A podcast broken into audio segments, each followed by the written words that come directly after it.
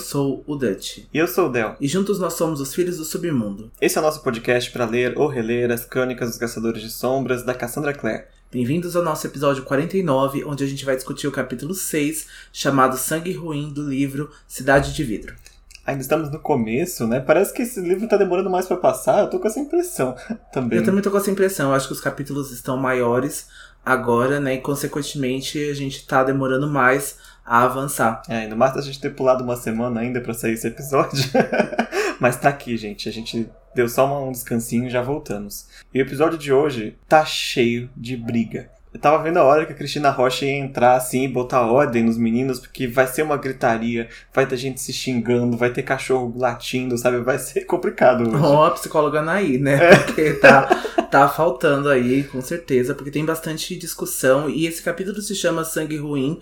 E ficou meio estranho, né, a tradução literal aqui no Brasil, porque sangue ruim, em países que falam a língua inglesa, quer dizer que há uma briga, né? Quer dizer que houve aí um desentendimento, alguma coisa assim, um sangue ruim, aqueles que as pessoas já conhecem pela música da Taylor Swift, né? Bad Blood, que fica mais é, adaptado para o inglês mesmo. E aqui já ficou sangue ruim, a gente já pensa que é outra coisa, que tem a ver com ascendência, que tem a ver com família, mas não quer dizer nada disso, é porque há briga mesmo dentro desse capítulo. É, um true bad blood.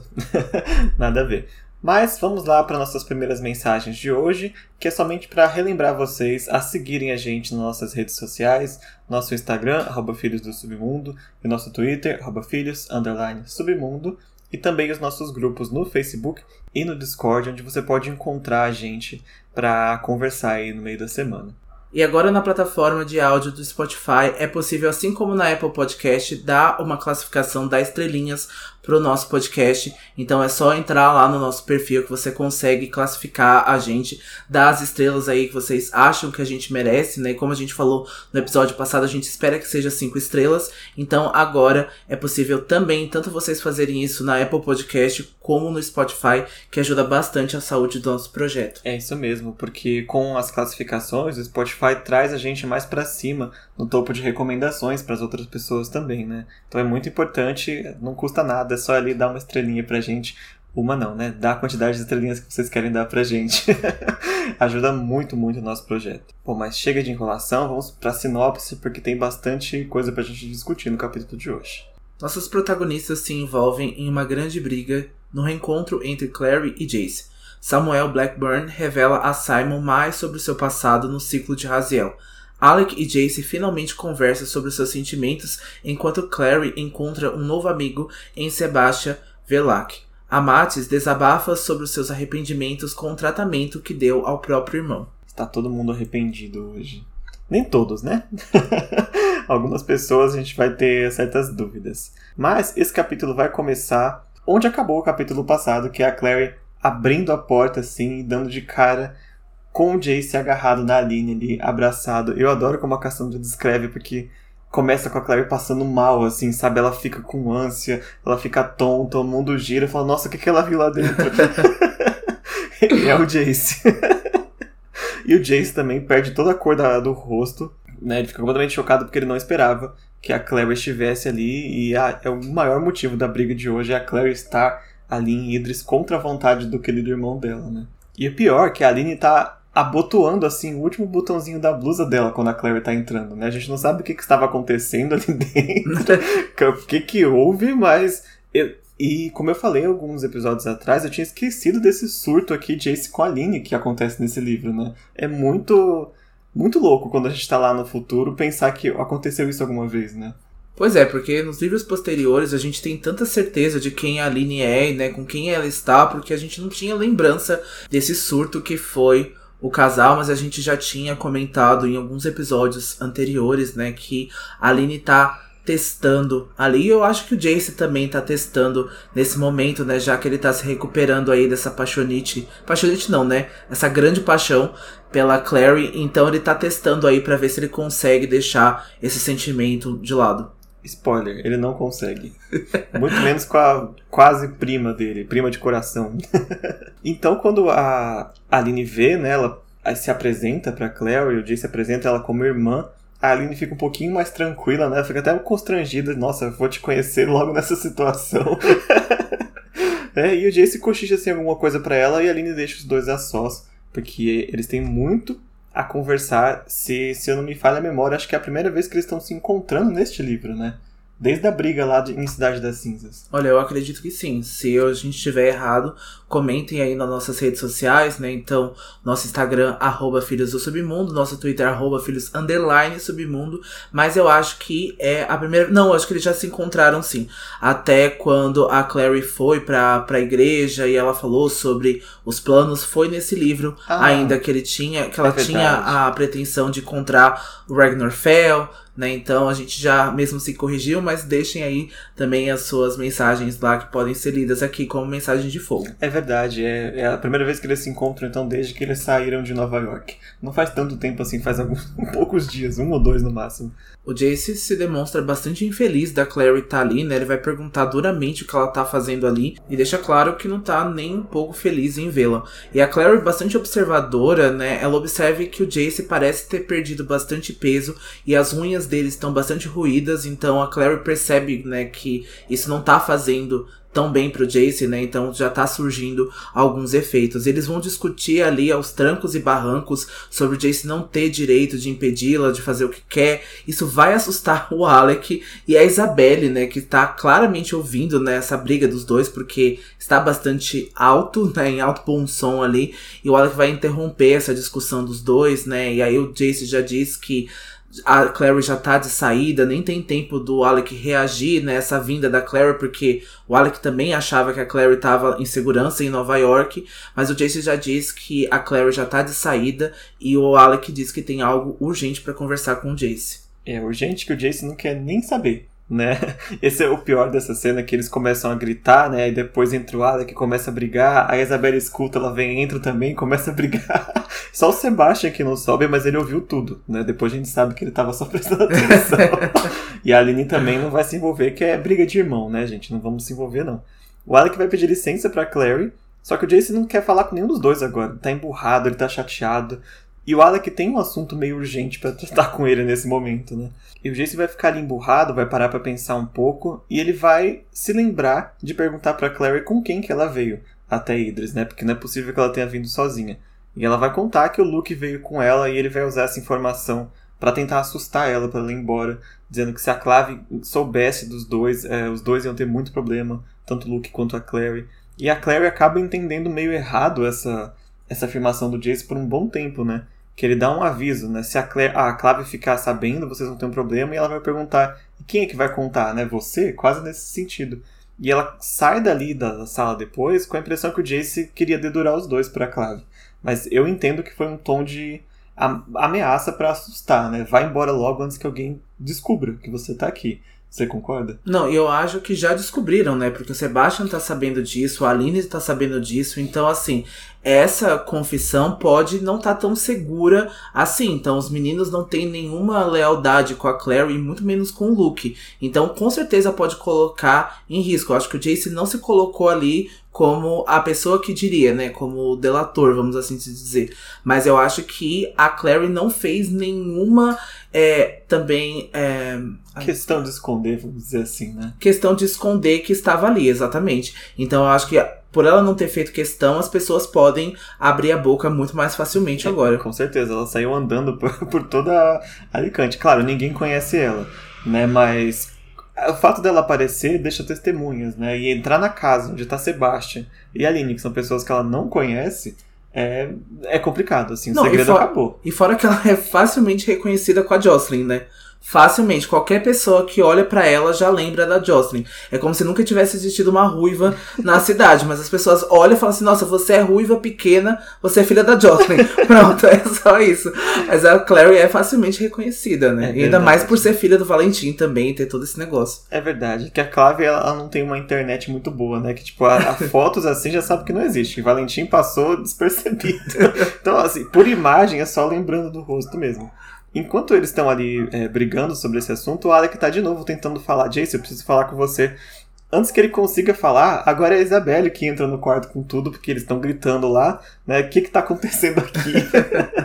Socorro, a Isabelle vem, só que em vez de ajudar, ela acaba aumentando mais ainda a briga, né? Acho que a parte que mais aumenta agora, né, que é mais calorosa, é quando a Clary revela que ela própria fez um portal para ir para Idris, né? Então eles não têm conhecimento, né? Então não sabe até onde o ponto vai os poderes dela e isso era impossível, né? A Isabelle também vai ficar muito chocada. O Alec vai tentar continuar a avisar o Jace, né, sem revelar para Clary sobre a situação do Simon no guard. Então o Alec tá tentando manter esse segredo até para Clary não poder ir lá invadir o guard, né, e piorar a situação de todo mundo. E o Jace tá muito rude, ele vai mandar o Alec calar a boca e diz que é para Clary que diz que a Clary é descuidada e precipitada e a presença dela vai estragar todos os planos dele, que ela não pode ficar em Idris. Ele vai fazer ali uma palestrinha, né, acusando a Clary de quase matar o Simon, né, quando ele levou todos eles, quando a Clary levou todos eles até o do morte com a sua precipitação. Então a Clary vai ficar muito chocada e muito triste porque eu acho que o Jace passou do ponto nessa discussão e acho que principalmente por ter falado do Simon nesse que é um assunto tão delicado ainda para todo mundo, né? É. Então e ele não fala de uma forma nem um pouco agradável, né? Ele vai explodir, ele vai continuar falando que ela é uma mundana, que ela é um desastre, que ela nunca vai ser caçadora de sombras, que ela é egoísta, que ela só pensa nela. E como eles estão em guerra, ele não tem tempo de ficar de babá dela. Então, assim, Jace, né? Ponto, três pontos negativos para ele, porque a gente entende depois, né, durante esse capítulo, que ele tinha a intenção de afastar ela. Só que a forma que ele faz para afastar ela é completamente ridícula. Né? Não tem sentido nenhum é, esse tipo de atitude, esse tipo de explosão, de pegar nos pontos mais doloridos da pessoa para simplesmente porque você não quer que ela fique lá, sabe? Para manter em segurança. Então, tipo, é uma forma de proteção muito muito louca, sabe? Não faz sentido na minha cabeça, pelo menos. E claro, a gente como leitor, principalmente as primeiras vezes que a gente está lendo, a gente também percebe as atitudes às vezes egoístas da Clary, às vezes precipitadas da Clary, muitas e muitas vezes em todas a gente procura entender por que ela agiu assim. Né? E não vai ficar, nossa, a Clary é uma, é uma tonta, é uma sonsa, a Clary é não sei o que. A gente entende isso, nós vendo de fora. Mas não é algo que eu usaria, né, pra, pra falar mal da, da personagem, e muito menos dentro do universo, não é algo para você se falar desta forma, né? Que com certeza ele passou muito do ponto na tentativa de proteger a, a, a Claire. Assim, caiu, saiu muito pela culatra esse tiro aí. Não, eu acho que com certeza. Eu acho que como o nosso podcast é muito focado nas interações dos personagens e, né, e na psicologia por trás do por que, que eles estão fazendo isso, eu acho que é justo a gente falar sobre qualquer coisa, né? E saber quando o personagem passa do ponto, mas saber também conhecer e reconhecer quando o personagem acerta e o que já é intuitivo dele fazer. Então eu acho que a Clary já é assim, eu acho que aqui não é uma carta aberta para falar o quanto a Clary foi burra, imprudente e o quanto a gente sabe que ela tá sendo assim. Eu acho que ela mesma sabe que tá sendo desse jeito, né, e que tá agindo precipitadamente, mas eu acho que também não faz bem pra gente e pros nossos ouvintes também, pra gente ficar falando toda vez que a personagem erra e ficar crucificando aqui qualquer personagem. A não ser que seja, sei lá, a Marise e a gente veja que tá muito errado, né? Que tem alguma coisa que não tá legal, ou que a gente não gosta de alguns personagens. Então a gente vai falar mal mesmo. Mas eu acho que a gente precisa reconhecer que a Clary tá é totalmente nervosa, tem a situação da, da mãe dela, e a gente precisa pensar, nossa, de novo, ela tem 15 anos de idade, de novo, ela não sabe todas as regras desse negócio, ela já é teimosa. Então, eu acho que faz bem a gente reconhecer o perfil do personagem. Eu acho que a gente faz isso aqui no podcast com todos os personagens. É, na medida do possível. E também é interessante fazer isso com o Jason nesse capítulo, né? Aqui uma, uma parte assim, agora é muito pessoal minha, né? Não é necessariamente para cada um mas eu não gosto de como a narração do Jace nesse capítulo tenta muito aliviar a atitude dele, justificar a atitude dele. Então ele, ele sai como coitadinho nesse capítulo mais de uma vez. Tipo, ah, ele tá tremendo, ele tá com os olhos cansados, ele vai socar o vidro de raiva. Depois que a Claire vai embora, ele fica todo arrependido, mas acho que não justifica a atitude a gente consegue entender que ele estava num momento de estresse, talvez, mas eu não consigo usar como justificativo e eu não gosto muito como a narração é, tenta fazer a gente ficar com mais dó dele do que deveria, porque acho que a Clary também tem todos os motivos para querer estar aí, e a mãe, e as questões, né, é, dela por estar aí, e, né, não dizendo quem tá certo e quem tá errado, mas eu não gosto muito dessa, vamos dizer, dessa passada de pano que a própria Cassandra faz com Jace, e eu já reclamei disso em outros momentos da série, que os próprios personagens, às vezes, custam a, a a falar alguma coisa pro Jace, né? Agora a gente vê o Alec e a Isabelle calados enquanto ele faz isso entendo, não querem se envolver, mas mesmo depois, quando o Alec tá conversando com ele, o Alec acho que é o melhor, que vem e fala, nossa, você tá estragando tudo que você tá tocando, por que você tá sendo tão autodestrutivo? Acho que é o momento de, de fazer isso com o Jace, né? E não deixar passar e falar, ah, coitado do Jace, o Jace é assim mesmo, e ponto final, né? Exatamente, você tocou num ponto que eu gostaria de ter tocado, porque eu acho que não tem nenhum personagem que entre em contradição com o Jace, com a Clary. Eu acho que na maioria dos livros da Cassandra é assim. Acho que não tem nenhum personagem que sirva ali pra puxar um pouco, né, a, as rédeas desse personagem, né, para ir um pouco em contradição com o que eles estão fazendo. Então eu acho que às vezes tem que ter esse personagem que vai ser um pouco chato, né, que vai antagonizar ali algum momento para que o personagem pense pelo menos e porque o leitor também fale, nossa, tem alguém pensando que ele tá estragando as coisas, tem mais alguém pensando que ele não tá agindo certo, que ele tá passando do ponto. Eu acho que isso faz bem para narração da história, né, e achar que que o Jace não tá certo o tempo todo, né? E que esse ponto de vista não é tão forte assim. Então eu acho que precisava dessas coisas para que o Jace considerasse também. Apesar dele estar tá quase na maioria das vezes certo sobre isso, pela segurança, ele só não sabe demonstrar isso, mas eu acho que seria benéfico se ele considerasse, pelo menos assim, em algumas vezes nos capítulos, nos livros, né? É verdade. Então, assim, vou deixar essa observação e vou deixar meu pontinho positivo pro Alec daqui a alguma, alguns parágrafos que a gente vai ter a conversa dos dois. Mas, voltando ao presente, né, quando a Clary escuta tudo isso, ela fica tão desabada, tão desanimada, que ela nem responde. Tipo, ela cai o corpo assim, ela quase é, perde a vontade de, de fazer o que ela veio fazer em Idris, né? O livro fala que ela quase perde a vontade de procurar o Ragnar Fell, de procurar o Luke, de ajudar a mãe. A vontade dela de ir embora. Né? praticamente funcionou o plano do Jace, mas ela começa a ir embora do quarto e antes de ir embora ela simplesmente se vira e fala pro Jace que na verdade ele se parece mesmo com o Valentim. Ela achava que não, mas agora vendo ele parece. E ela fecha a porta. Então ela decide dar um golpe tão forte quanto ele deu nela para poder encerrar a discussão, né? Pois é, ela faz ele provar do próprio veneno, né? A gente sabe o quanto o Jace está tentando não se assemelhar em nenhum ponto com o Valentim. A gente sabe que isso vai ser algo com que ele vai ficar lidando, né? Porque até mais porque veio isso da Clary. Então a gente sabe, né? Isso é uma consequência de já estar tá magoada e de não saber é, como se expressar e como falar. Então é consequência mesmo. Eu não acho que ela esteja errado, né? É, só de ter comparado ao Valentim. Ela sabe que isso não é verdade. Então foi feito ali num, num ato de ódio, num ato de raiva mesmo. Ela sabe que eles não são parecidos, mas ela só quis realmente machucar. É, como o Jace, né? A gente também não acredita que ele acha que é verdade as coisas que ele disse para ela, mas ele optou por dizer, né? Escolheu falar isso. Então fica aí essas, essas palavras ditas sem sem serem verdade, ainda assim machucando muito um ao outro. E agora o capítulo vai pular pro ponto de vista do Simon, e eu acho que é a minha parte favorita desse capítulo, porque tem discussões bem interessantes aí que o Simon vai discutir com o Samuel. E nas celas, né, o Simon está com muita fome, tá reclamando disso pro Samuel, e o Samuel fica assim: e o Kiko, meu amigo? Não posso fazer nada, cada um aí com a sua fome.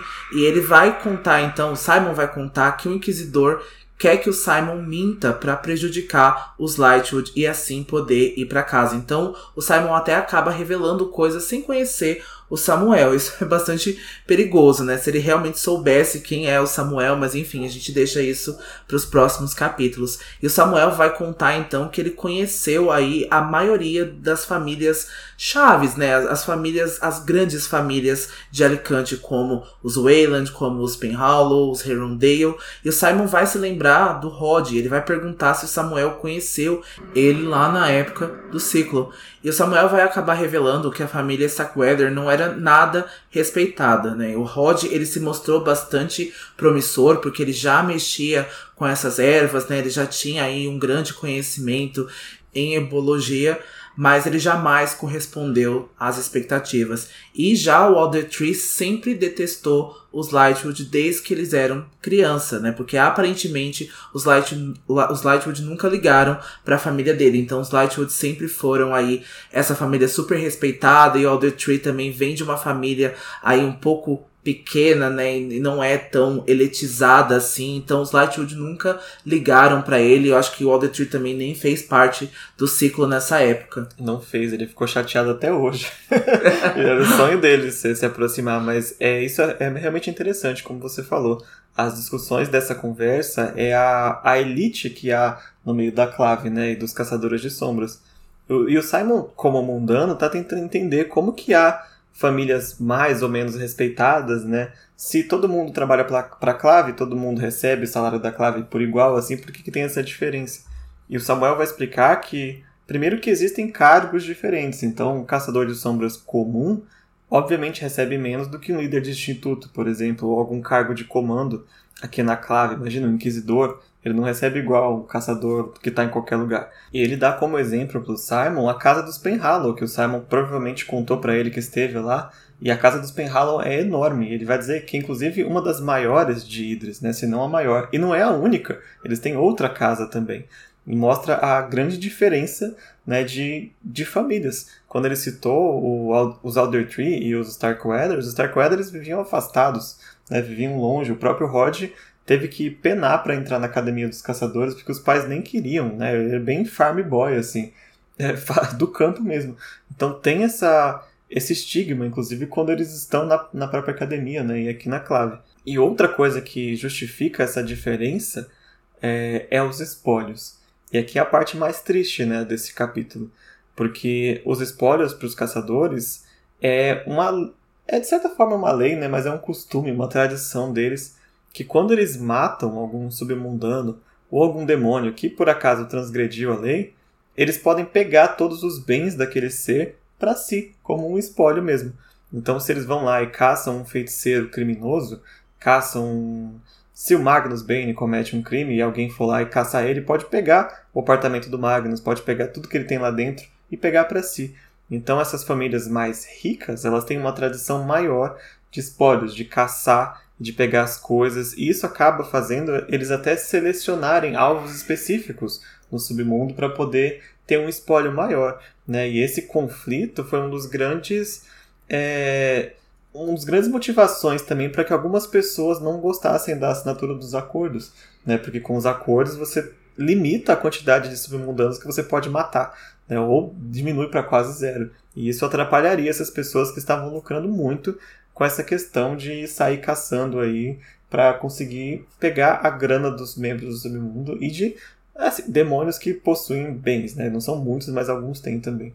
É, os demônios é mais difícil da gente pensar, porque talvez seriam só os demônios maiores, né, que teriam adquirido talvez algum bem, algum bem material aqui, porque a gente sabe que os demônios são mais ali humanoides e que eles voltam para a dimensão deles depois que eles morrem. Mas é muito triste essa história, realmente, de pensar que eles estavam quase que lutando, né? Quase que caçando uma competição aí para ver se algum submundano transgredia alguma lei para que eles pudessem ser caçados e esse, né, os espólios dele, então, todo o privilégio, toda a riqueza, tudo que eles tinham conquistado virasse aí para os membros dos Caçadores de Sombras. E a gente sabe que muitas famílias fizeram isso, né? A gente vê bastante disso também em Peças Infernais, porque naquela época eles tinham assinado o segundo acordo e só no terceiro acordo que vai acontecer lá em Corrente de Ferro é que eles proibiram deles terem espólios, né, espólios físicos, porque a gente sabe que alguns membros, né, aí os Caçadores de Sombras tinham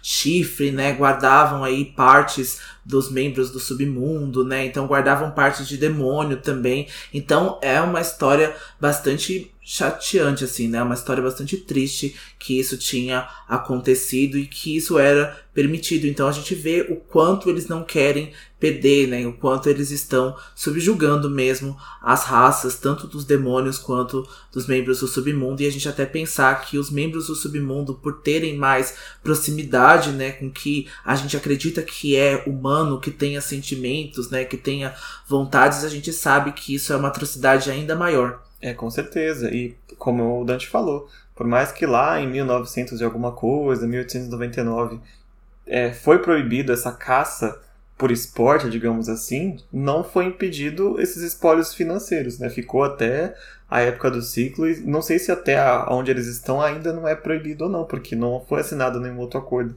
Do ciclo foi o último, né, em 91. Agora que vem, veria o próximo. Então pode ser que ainda seja legalizado. E assim como o Del disse anteriormente, né, e é por isso que há tanta oposição aos acordos, né, e toda vez que tem de 15 em 15 anos essa assinatura, há tanta oposição, porque aí então os caçadores de sombras são obrigados a ter mais cuidado com qual membro do submundo eles matam, porque isso acaba atingindo o bolso deles diretamente. E Samuel vai acabar contando, né, que um dos motivos pelo qual ele entrou no ciclo era que a sua família não era rica e eles eram menosprezados por não aceitarem esse dinheiro de sangue. E aí o Valentim convenceu ele a fazer tudo o que ele quisesse, né? E o Samuel vai contar que ele se lembra de um momento, né, que ele ficou do lado de uma mulher morta com as mãos cheias de sangue porque o Valentim disse que era a coisa certa a se fazer. E eu acho que fora de contexto, esse diálogo não quer dizer nada, né? Essa parte do diálogo não quer dizer nada. Mas para quem já sabe da história, né? Já sabe que o que, que o Samuel tá se referindo e sabe do passado aí, do que que isso aconteceu, a gente imagina do que que é, né? As pessoas já sabem de fato o que que o Samuel tá contando e é bem triste de, de dizer para falar sobre isso, porque a gente comentou isso em alguns episódios passados e a gente não pode falar abertamente, mas a gente sabe que isso foi a mando do Valentim e, essa, e o Samuel nessa, nessa questão, ele faria qualquer coisa que o Valentim mandasse, né? E até isso ele achou certo, né? Até o último minuto ele achou que fa fazendo isso ele estaria cumprindo uma ordem ele estaria certo. É, é bem complicado, porque mesmo agora em que ele confessa, não tem tanto arrependimento, assim, é mais uma, um reconhecimento, né? Eu faria qualquer coisa que ele pedisse, ele é muito convincente, né, basicamente. Então, é muito triste mesmo. A gente vai voltar nessa cena aqui lá pra frente, lá pro final do livro, quando a gente tiver todo o contexto dela, né? Mas, por enquanto, guardem essa informação que o Samuel é, fez algo de muito ruim com uma mulher na época que ele era do ciclo. E ele vagou nas lembranças dele, mas ele também estava tentando chegar num ponto pro Simon que ele não era o único. Os Lightwood, naquela época, também fariam qualquer coisa que o Valentim pedisse. A gente tem histórias, inclusive nos livros de conto, dos Lightwood fazendo ataques assim agressivos, né, em, com pessoas inocentes também em nome do ciclo.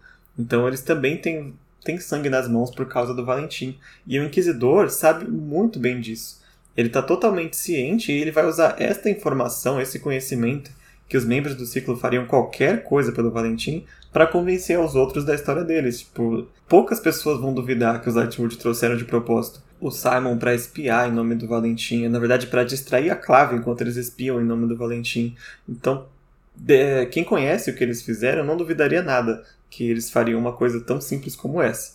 E com isso ele avisa o Simon que o Inquisidor pode muito bem fazer ele confessar e simplesmente matar ele depois. Sabe? Ele não tem por que confiar. E o Simon diz que não, ele não vai confessar, ele não vai trair os Lightwood. Ele pergunta se o Samuel trairia no lugar dele. E o Samuel diz que sim. E a gente, conhecendo o Samuel, a gente sabe que sim.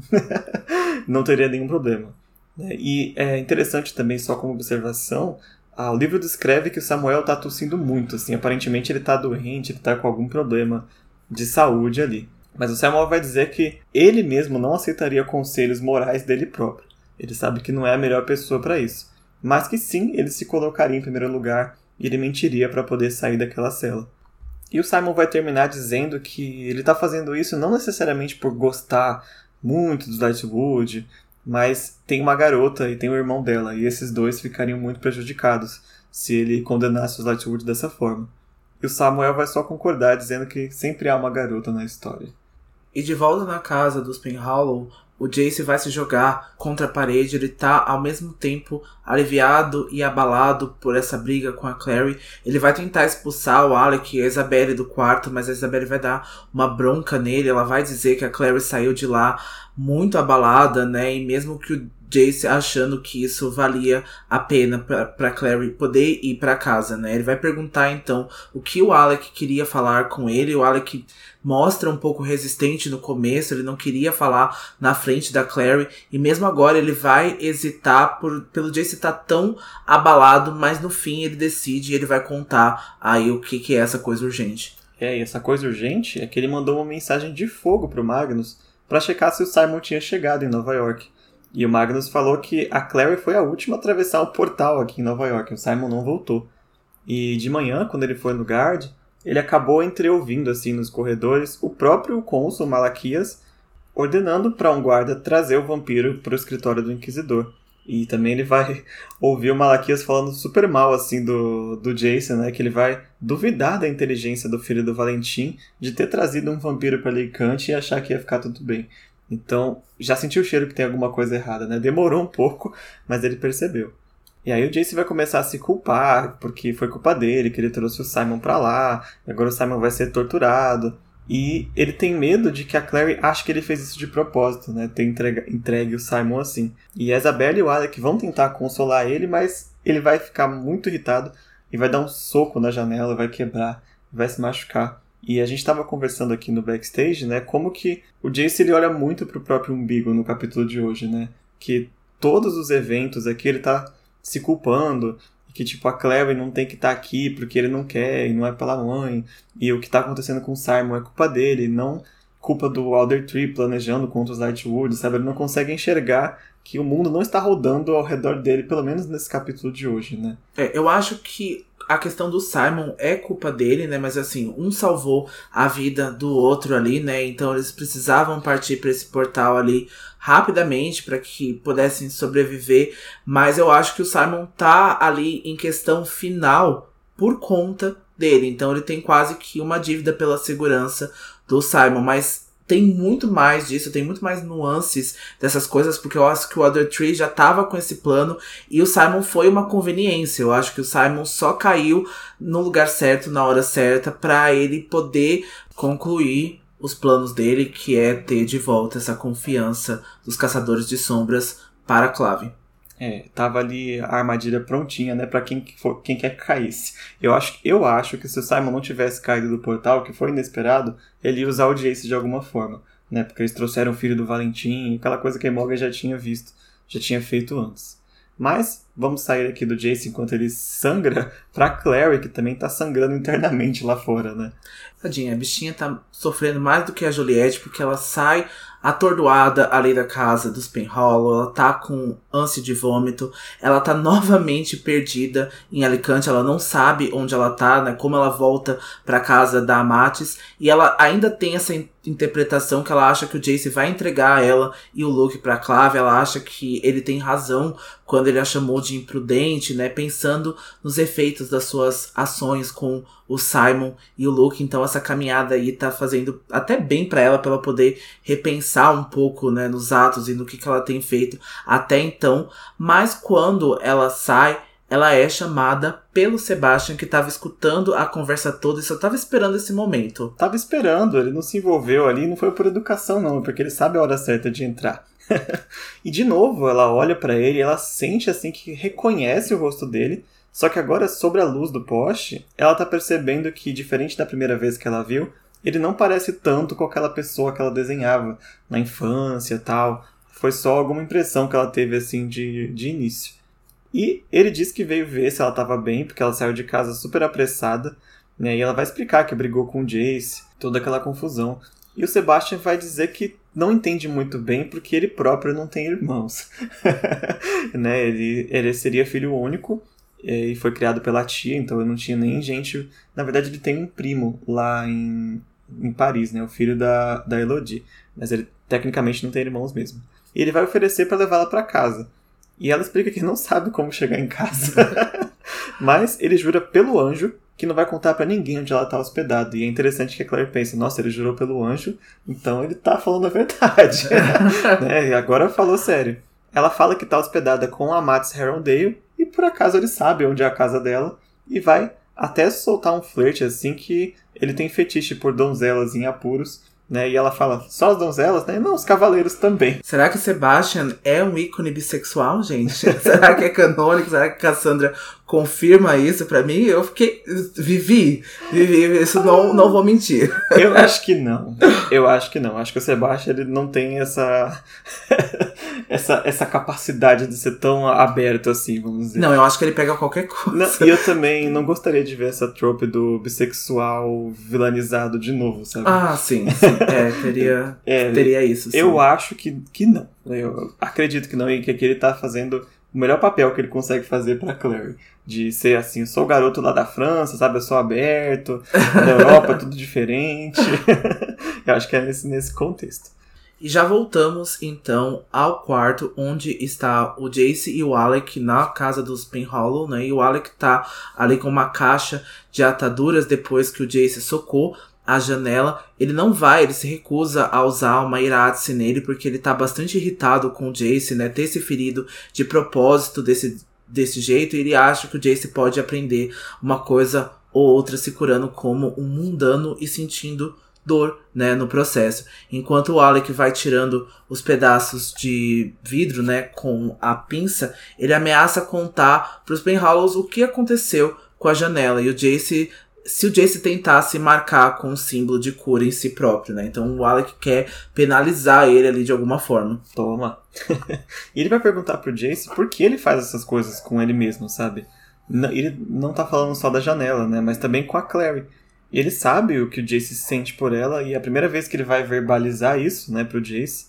E ele diz que talvez o Jace nunca soube o que era desejar algo que ele não pode ter. Para de ser doida, Jace.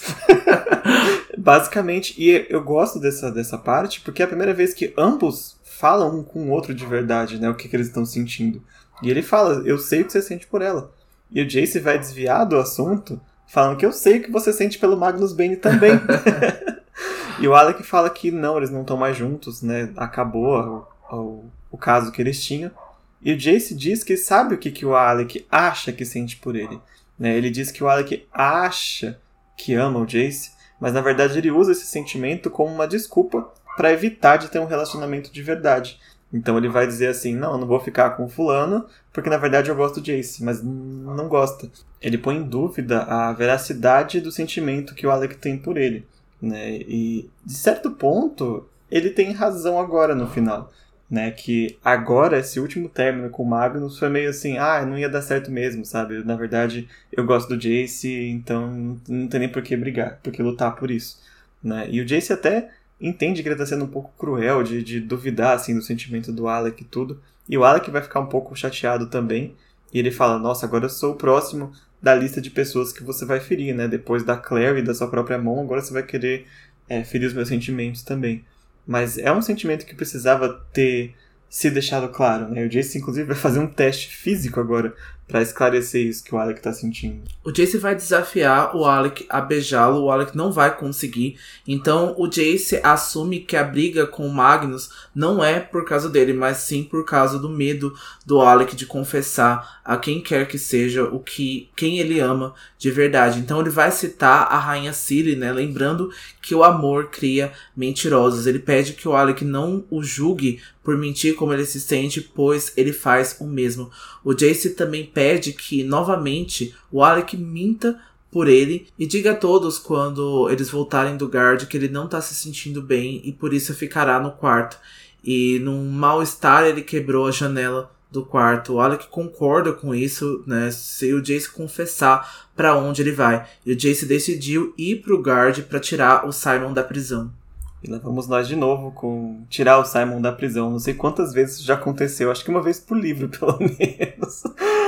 Mas voltando a Claire e Sebastian, eles estão lá passeando por Alicante, sabe? Aquele clima parisiense, tocando Ratatouille no fundo.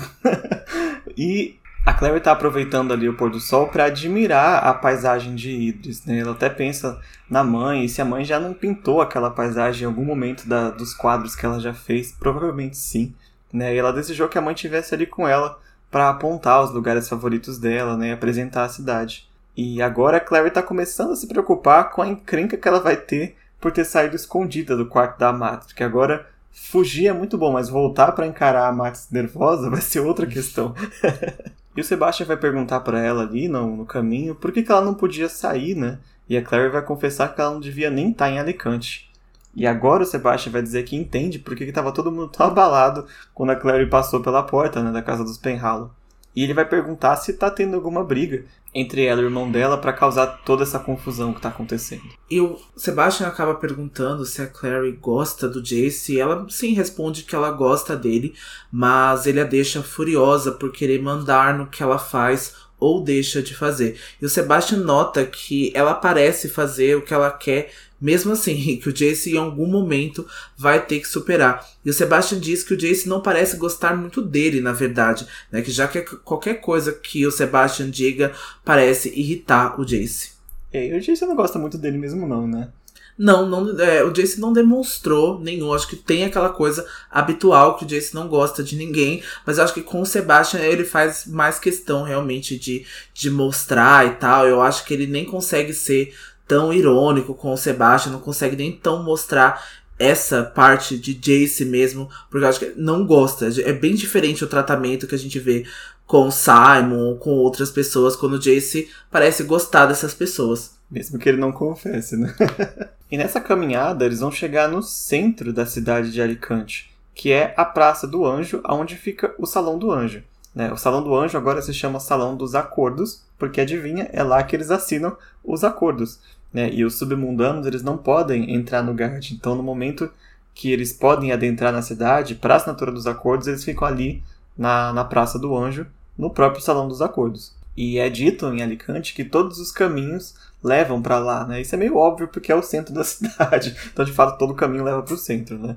E o Sebastian vai aproveitar que ele está ali nessa situação de turista também para contar para ela que ele também não é dali, na verdade ele vem da França, ele vai contar toda aquela história que a gente já contou nos capítulos passados, que ele é primo da Aline, vai contar toda a árvore genealógica ali confusa dele, mas para meio que fazer a Clary se identificar com ele, tipo, eu também não sou daqui, sabe? Apesar dele ser um caçador de sombras já renomado, né? E ela acabar, ter acabado de chegar, mas ele tá tentando se aproximar dela com todos os assuntos possíveis. Já para aproveitar que eles estão falando sobre o assunto, a Claire vai perguntar se os Penhallow também fizeram parte do ciclo. E ele pede que ela entenda que boa parte dos jovens caçadores de sombras fizeram parte do ciclo naquela época, né? O tio Patrick saiu do ciclo bem cedo, como a gente falou quando a gente explicou a família da Aline, né, antes da ascensão, e ele havia se mudado para Pequim para se afastar de vez do Valentim, onde conheceu a Dia. E quando os Lightwood foram julgados, eles votaram pela sua leniência. Então a gente já tinha explicado isso anteriormente, mas ele tá falando agora pela, pela primeira vez para Clary. Exatamente, é algo pra gente notar que como ele bem diz, quase todo mundo fez parte do ciclo. Né? A diferença é até onde eles foram enquanto estavam no ciclo. Né? E tem gente que até agora ainda está no ciclo, mesmo o ciclo sem existir, enquanto outras pessoas ou se arrependeram ou fizeram algo para atrapalhar o ciclo, como é o caso da mãe da Clary. E a Clary vai perguntar se os pais do Sebastian também fizeram parte do ciclo, e onde ele vai contar que eles morreram já. A mãe dele era bem mais nova né, que o tio Patrick, e ela foi enviada para Paris quando ele foi para Pequim. E quando chegou em Paris, ela conheceu o pai dele, só que eles morreram quando ele era bem pequeno. E ele foi criado pela tia dele, que é a Elodie Verlac, que agora é a chefe do Instituto de Paris. E ele diz que não se lembra dos pais, que ele era muito novo quando eles faleceram, e ele gostaria de ter um irmão mais velho que contasse para ele como que eram os pais dele.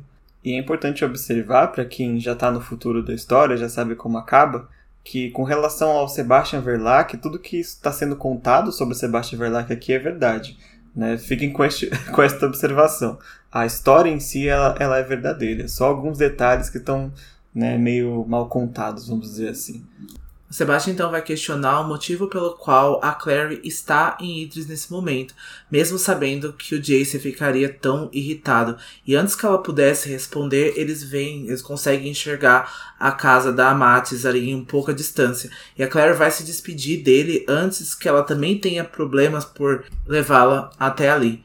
E antes de tudo, ele é um estranho. E o Sebastian diz que gostaria de conhecê-la melhor. E a Clary tá muito cansada nesse momento. Ela vai perceber que o Sebastian tem uma segunda intenção nessa frase, mas ela logo vai dispensar ele, voltando sozinha para a casa da Amatis e no meio do caminho ela acaba se arrependendo, então ela se vira para olhar para ele, né, vê que ele tá com uma cara bastante desolada. E ela vai contar o motivo pelo qual ela tá em Idris, que é para encontrar o Ragnar Fell pra tratar da mãe dela que tá muito doente. E de novo a Clary divulgando informações que deviam ser secretas, né? O motivo dela tá aí, envolvendo uma pessoa que ela acabou de conhecer, mas é, consigo entender ela estar tão abalada, né? E tão triste por ter sido desprezada pelo Jace que a primeira pessoa que veio e foi gentil com ela, ela acabou se abrindo, né? Ela tá cansada o suficiente para nem perceber ah, o erro de revelar informações agora. E agora vem uma cena muito boa, porque a Clary se mata para subir de novo a janela da Mads. Descer é muito bom, mas subir, e depois de todo o esforço que ela tem para subir, ela entrar no quarto, vem aquela clássica cena assim, que a Mads acende a luz e ela tá sentada lá dentro. ela, oi, sumida. O que acontece, né? Que as pessoas, quando a gente faz, apronta alguma coisa, fica esperando a gente no escuro, né? Geralmente nossos pais, né? Fica é. a gente é. lá esperando a gente no escuro de pijama, com a mão na cabeça, decepcionado, sabe? Basicamente. E aí, de repente, a Matis fica assim em silêncio, né? E ela fala que, que a Claire fica igualzinha a Jocelyn com aquelas roupas. E por essas roupas é o uniforme de caçador de sombras, né? Que ela tava usando quando saiu dali. A Matis só ordena que ela tire essa roupa logo encontre ela na cozinha e se ela fugir de novo, quando ela voltar, a casa vai estar selada contra ela. E a Claire só tem que obedecer agora, porque ela tá errada, né? Então é. baixa a cabeça. a Claire se troca rapidamente uh, com as suas roupas antigas e desce pela escada, né? Preparada para para a comissão, né, para a comissão de rabo que ela vai tomar. E entrando na cozinha, ela vai encontrar a Matt sentada, encarando a mesa. Ela já disse que esperava que a Clary tivesse ido encontrar o Jonathan, mas ela tá bastante chateada consigo mesma por não ter percebido a mentira da Clary e agora ter decepcionado o seu irmão. Então é bem diferente do que a Clary estava esperando e bem diferente do que a gente esperava da Matis agora, porque ela vai estar tá muito mais contemplativa, muito mais triste com quem é, quem é a pessoa, a Matsi, como que ela lida em situações de perigo como que ela lida nesse tipo de situação. É bem interessante o que a Matsi vai dizer agora pelos próximos parágrafos. É verdade, e pra Claire eu acho que era melhor a Matsi ter dado uma bronca nela, porque a Matsi vai se abrir tão forte aqui que a Claire, a vai ficar pior do que ela entrou, né? Pior do que ter tomado uma surra. o que ela causou a Matsi sentir. Né? Ela vai perguntar para Clary se ela sabe como o Luke havia sido mordido, né? Como que foi o contexto daquela história. E ela vai contar que já naquela época o Valentim colocava o Luke em riscos desnecessários. Então na cabeça dela era inevitável que algo assim, né, tomar uma mordida de lobisomem acontecesse com ele uma hora ou outra. Então quando o Luke voltou para casa, né, ele estava dizendo para ela que ele estava com medo de estar tá infectado, né, porque leva um tempo para infecção de fato aparecer. A Matos colocou ele para fora e falou que só era para ele voltar se ele tivesse certeza que estava tudo bem. E já na época o Luke percebeu o nojo que ela tinha olhado para ele, né? Então tenta entender uma Matis de 18, 19 anos que cresceu odiando criaturas do submundo e vendo o irmão se tornando algo assim. Para ela, tipo, você se foi lá se arriscar com a sua gangue, você, sabe, procurou, agora se vira, sabe? Não é mais comigo. E para piorar a situação, o Luke vai verbalizar, né? Se o Valentim descobrir o que está acontecendo comigo, ele vai tentar fazer com que eu me mate, porque seria uma vergonha. E a Matis vai dizer que sim, talvez essa fosse melhor a se fazer do que viver com um lobisomem. Então a Matis foi muito, muito cruel com o Luke naquela época e é um arrependimento que ela traz até hoje, né? É, eu acho que, no meu ponto de vista, seria imperdoável. Eu acho que ela não ligou nem um pouco pelo laço, né, que os dois tinham. E, porra, era o irmão dela. E o fato que poucas pessoas po podem lembrar é que a Mats criou o Luke. A mãe deles abandonou eles logo cedo, então a Mats criou ele. Então é muito difícil porque ela serviu como essa figura tanto de irmã quanto materna pro Luke, ela ter abandonado ele. E a gente tá falando de um suicídio, dele tirar a própria vida, sabe? E do membro da família dele ter ciência disso, ter consciência e pedir para que ele faça, sabe? Por um medo, por um preconceito, por um nojo. A gente sabe, mas eu acho que eu não consigo entender, eu não consigo comprar essa história quando, principalmente quando vem de uma pessoa próxima a você, de uma pessoa que é o seu irmão, que é sangue do seu sangue. Eu não consigo compreender isso. Eu acho que ela se sente arrependida até agora e ela vai mostrar o quanto ela se sente arrependida, mas eu acho que ela também não fez nada para tentar mudar essa história até o dado momento desse livro, sabe? Então isso já aconteceu há anos atrás e ela por talvez é, medo e talvez por ignorância e talvez por egoísmo e sei lá o que, que ela pode estar tá pensando, não tentou retribuir o Luke de alguma forma, sabe? Então assim, eu estou claramente detestando essa atitude dela e eu tô com certeza julgando isso porque eu acho que dentre esses 15 anos teria tempo dela ter se mostrado uma pessoa melhor pro Luke. Ela vai continuar contando que ela não suportava a ideia de ver o seu irmão transformado em um monstro e depois que ele fugiu, foi a Jocelyn que lutou e lutou para convencê-la de que ele ainda era a mesma pessoa e seu irmão. E se não fosse pela Jocelyn, ela nunca teria permitido que Luke se escondesse na adega da casa dela depois da ascensão, mas mesmo assim ela viu nos olhos do Luke que ele nunca mais confiou nela até hoje. Então você vê, ela precisou de uma pessoa que era próxima ao Luke, então quase que uma terceira pessoa para dizer o mínimo para ela, sabe? Que ele ainda era a mesma pessoa, que ele ainda era o irmão dela. E depois da ascensão, ela fez o mínimo de ter protegido ele, né? Porque com certeza ele seria um alvo muito fácil, né? Ou antes da ascensão pelo Valentim. Então ela não fez nada mais do que o mínimo e a obrigação dela. É, pois é, e isso mostra ainda mais como é sério o nível de estigma que os submundanos têm para os caçadores de sombras, né? Que conseguiu passar por cima de um laço familiar de alguém que ela amava, mas a monstruosidade nas palavras dela era muito maior do que todas essas coisas, né? E ah, hoje no mundo real a gente vê isso, é, infelizmente ainda em famílias que têm pessoas LGBT, por exemplo, que fazem as pessoas passarem por cima de laços familiares o tamanho do preconceito que você tem. Eu acho que com a Mats não foi diferente. Não, não justificando por que, que ela fez isso, né? Que uma parte também é o caráter da pessoa, de entender que nada pode passar por cima do seu laço familiar, e outra também a cultura em que eles estão inseridos, né? É muito, é muito horrível de presenciar. E ela continuou contando para Clary que ela sabe que o Luke só veio agora para ela porque ele não tinha nenhuma outra alternativa. E a gente viu quando, viu quando o Luke chegou que ele, ele falou, né? Eu nem sei se ela vai me atender se eu for para lá. E agora a Matt está se sentindo mal porque ela não conseguiu proteger a Clary.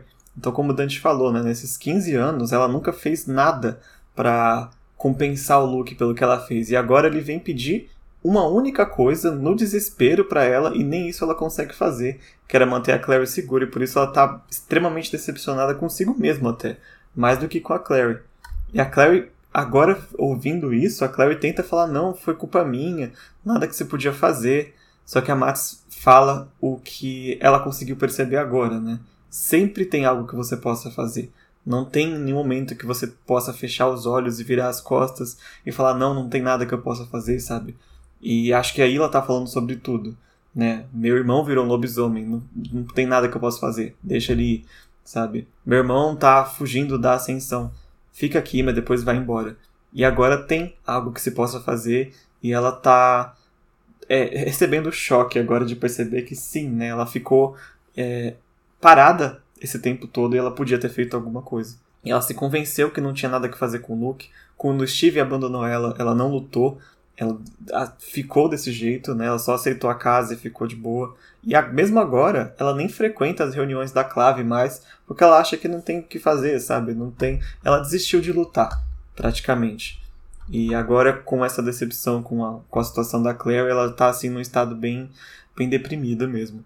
É, eu tenho uma discussão que eu gostaria de poder abordar melhor sobre isso, mas eu acho que eu vejo que algumas pessoas se colocam nesse papel de subestimação, de inferioridade, né? Que essa pessoa acha que ela não pode fazer nada, que ela acaba ou não votando nas eleições, ou né, acaba silenciada por alguma coisa, por não se achar que é única, sabe? Por não achar que tem sim alguma coisa a se fazer e a pessoa acaba tendo esse tipo de comportamento aonde ela só vê a vida, ela só vê as coisas passando diante dela e ela não faz nada, ela não se move para agir de alguma forma. Então é muito triste que as pessoas pensem que elas não são únicas e que sim, elas podem fazer alguma coisa e que mesmo que seja mínimo, né, e mesmo que seja ali uma proteção e mesmo que seja para segurar a mão do Luke, para proteger ele de alguma forma, a não fazer com que essa transição, né, de, de lobisomem fosse tão difícil para ele, com certeza teria mudado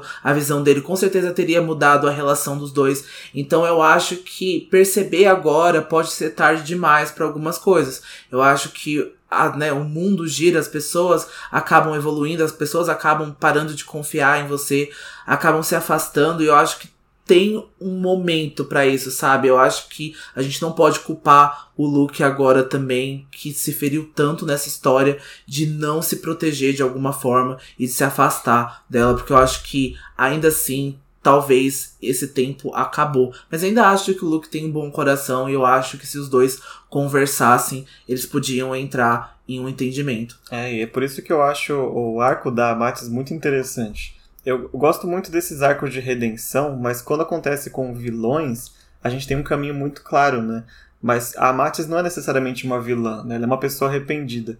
Então, o que, que ela tem que fazer para recuperar, se ela quiser, a confiança do Luke, eu acho um caminho muito interessante de se assistir enquanto a gente vai passando aqui a Cidade de Vidro. E a Mads está derrotada, ela vai pedir para Clary ir para cama agora e que ela não vai mais tentar impedir a Clary de ir e vir porque ela não consegue fazer nada e a Clary se sente ainda pior ao subir de volta pro quarto de hóspedes, né? Ela acha que todos odeiam ela e que ela foi abandonada pelo Luke, que ela não conseguiu se despedir do Simon e que ela nem consegue chorar nesse momento, ela nem quer chorar nesse momento sozinha porque ela não vai conseguir confortar-se a si mesma.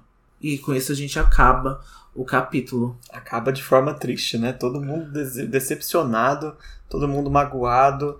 Talvez a pessoa que esteja melhor aqui, a Isabelle, que tá ali, não tá fazendo nada por enquanto, apesar que ela vai ter os problemas dela nesse livro. Finalmente a Isabelle vai ter plots, né, nesse livro, porque a coitada tá sendo jogada a dois livros aqui só no rabo dos outros personagens. e para fechar a discussão de hoje, vamos pro nosso momento grimório da semana. Meu momento grimório para essa semana vai ser, então, a cena ali onde o Jace discute com o Alex sobre os sentimentos e sobre o Alex gostar dele ou não. Eu sei como você acha que se sente por mim, disse Jace, mas não sente. Você só gosta de mim porque sou seguro. Não arrisco. E assim, nunca precisa tentar um relacionamento de verdade, pois pode me usar como desculpa. Jace sabia que estava sendo cruel e mal se importava. Machucar pessoas que amava era quase tão bom quanto se machucar quando estava nesse tipo de humor. Entendi, disse Alec, com a voz dura. Primeiro Clary, depois sua mão, agora eu. Vai pro inferno, Jace. Não acredita em mim? perguntou Jace. Tudo bem, vá em frente. Me beije agora. Alec o encarou, horrorizado. Exatamente. Apesar da minha beleza desconcertante, você não gosta de mim desse jeito. Está dando um gelo no Magnus não por minha causa. É porque tem medo demais para dizer quem quer que seja que você ama de verdade. O amor cria mentirosos, disse Jace. A rainha Ciri me disse. Então não me julgue por mentir sobre como me sinto. Você faz o mesmo. O meu momento grimório é a conversa do Samuel Blackburn com Simon. Dá para entender porque há tanta oposição aos acordos. Atinge o bolso ser obrigado a ter cuidado com o assassinato de membros do submundo. Talvez tenha sido por isso que me juntei ao ciclo. Minha família nunca foi rica, e ser menosprezado por não aceitar dinheiro de sangue interrompeu-se. Mas o ciclo também matava pessoas do submundo, disse Simon. Por que achavam que isso era um dever sagrado, disse Samuel não por ganância. Apesar de agora não conseguir imaginar por que eu achava que importava. Ele soava exausto. Era Valentim. Ele tinha um jeito. Podia convencê-lo de qualquer coisa. Lembro de ter ficado ao lado dele, com as mãos cobertas de sangue, olhando para o corpo de uma mulher morta, e achando que o que estava fazendo só podia estar certo, pois fora isso que Valentim dissera. Você tem que entender, eu teria feito qualquer coisa que ele mandasse. Qualquer um de nós teria. E com isso a gente finaliza o nosso capítulo de hoje. Então a gente pede agora para vocês nos seguirem nas nossas redes sociais, dizerem aí o que, que vocês estão achando do livro até o momento, que quais são os, os seus pensamentos, o que acharam dos episódios. Então vocês podem seguir a gente, comentar lá no nosso Instagram, que é arroba filhos do submundo, e o nosso Twitter, que é arroba filhos underline submundo. E você também pode entrar no nosso servidor do Discord e nosso grupo do Facebook. Vai estar todas as informações aí nos cards, no Spotify, nas nossas redes sociais. É muito fácil encontrar a gente. Como a gente também tinha falado lá no começo do episódio, não esqueça de classificar, dar estrelinhas para o nosso projeto, tanto na Apple Podcast e agora também no Spotify. Isso, assim vocês ajudam muito a gente. E na semana que vem a gente volta com a discussão do capítulo 7 de Cidade de Vidro, onde os anjos temem pisar. A gente se vê semana que vem e até lá não se esqueçam. Todas, Todas as histórias, histórias são verdadeiras. verdadeiras. Tchau. Tchau.